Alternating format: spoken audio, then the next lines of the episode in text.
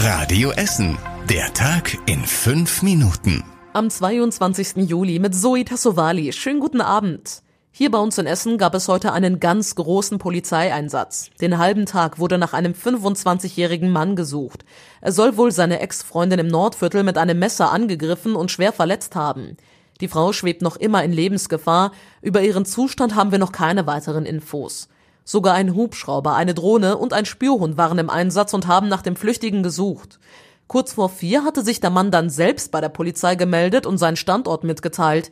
Wenig später ist er dann an der Haltestelle Ellernplatz am Berthold-Beitz Boulevard festgenommen worden.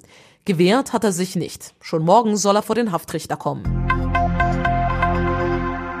Immer mehr Kinder bei uns in Essen leben in Armut. In den letzten fünf Jahren sind es laut aktueller Bertelsmann-Studie noch einmal mehr geworden.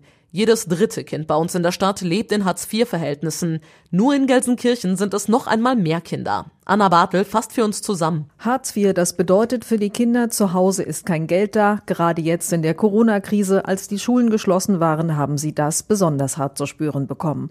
Häufig fehlen bei ihnen der Internetanschluss oder sie haben keinen Computer oder zumindest ein Tablet, um mitzulernen. Die Stiftung fürchtet, dass diese Kinder durch die Corona-Krise noch mehr benachteiligt werden.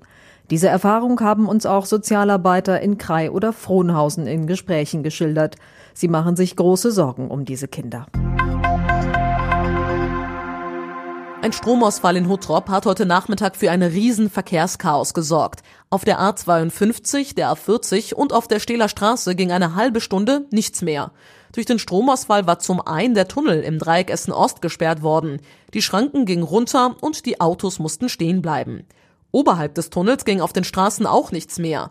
Die Ampelanlagen an mehreren großen Kreuzungen auf der Stehler Straße waren ausgefallen. Grund war ein Kabelfehler dort.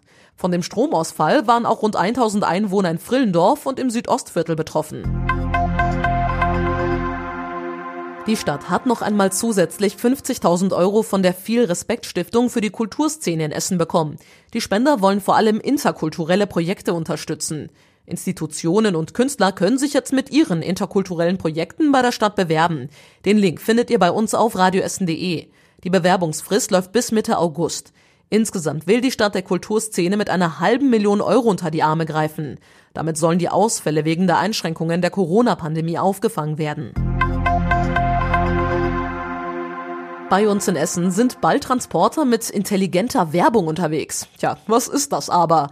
Ihr könnt euch das so vorstellen. Die Transporter haben hinten einen Bildschirm. Sensoren sammeln Daten rund um den Transporter. Also zum Beispiel zum Wetter oder Infos zu der Straße, in der der Transporter gerade unterwegs ist. Dazu passend erscheint dann Werbung auf dem Bildschirm. Am Stadion in Berge-Borbeck könnte zum Beispiel für Fußballschuhe geworben werden. In Bredeney für edlen Schmuck heißt es. Wenn es regnet, könnte eine Werbung für Regenschirme erscheinen. Klingt also richtig cool. Ein Autohändler aus Altendorf vermietet die Transporter an Firmen. Erstmal sollen 70 von ihnen unterwegs sein. Die Essener spenden so viel für die Kindernothilfe wie kaum eine andere Region in Deutschland. Im letzten Jahr waren es mehr als 26.000 Euro. Wir sind dankbar für das Vertrauen, heißt es. Die Kindernothilfe hilft Kindern, die arbeiten gehen müssen, nichts zu essen haben oder zu Hause geschlagen werden. Insgesamt wurden allein im letzten Jahr zwei Millionen Kinder betreut, vor allem in Afrika und Asien. Und was war überregional wichtig? Weniger Stress, mehr Zeit für die Familie und sogar eine höhere Produktivität. Für viele war Homeoffice in Corona-Zeiten eine positive Erfahrung. Das zeigt eine Studie der DAK Krankenkasse. Rund 7000 Beschäftigte wurden vor und während der Corona-Pandemie befragt.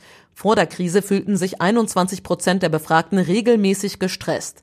Während der Krise und der damit verbundenen Heimarbeit waren es nur 15 Prozent. In Deutschland scheiterte er krachend mit der Pkw-Maut. Nun will Verkehrsminister Scheuer ein EU-weites Modell durchsetzen. Das Umweltministerium lehnt den Vorstoß aber ab. Es sei überhaupt nicht sinnvoll. Umweltministerin Schulze findet außerdem, eine EU-weite Vignette belohne Vielfahrer und belaste wenig Fahrer. Und zum Schluss der Blick aufs Wetter. In der Nacht ist es meist locker bewölkt und überwiegend trocken. Die Temperaturen sinken auf 13 Grad. Und die nächsten aktuellen Nachrichten bei uns aus Essen gibt's natürlich morgen früh wieder ab 6 Uhr hier bei Radio Essen. Euch jetzt allen aber erstmal einen schönen Abend. Bis morgen. Das war der Tag in fünf Minuten. Diesen und alle weiteren Radio Essen Podcasts findet ihr auf radioessen.de und überall da, wo es Podcasts gibt.